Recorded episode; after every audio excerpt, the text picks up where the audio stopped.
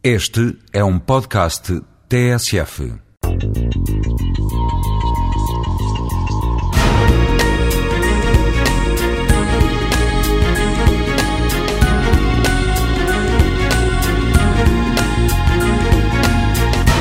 Sempre existiu alguma ambivalência em relação aos novos desenvolvimentos da ciência e tecnologia.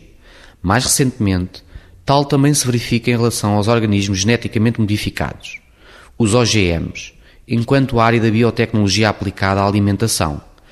Para umas pessoas, as sementes transgénicas, como por exemplo as sementes de milho transgénicas, que permitem plantas resistentes aos insetos mais frequentes e que objetivamente permitem melhores produtividades nas produções agrícolas, tornando-as mais económicas e acessíveis a um maior número de pessoas em todo o mundo.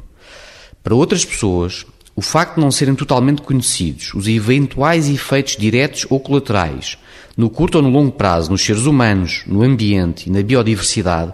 não deveria ser permitida a entrada na cadeia alimentar das sementes geneticamente modificadas.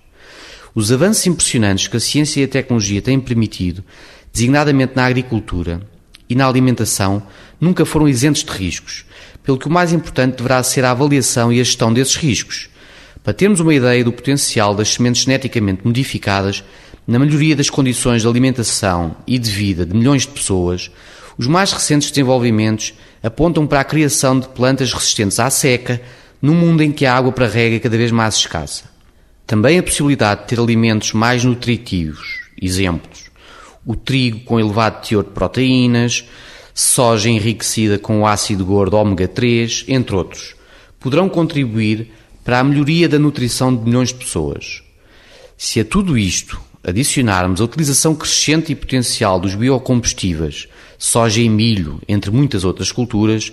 enquanto fontes de energia alternativa, podemos melhor compreender o contributo potencial da biotecnologia e dos organismos geneticamente modificados.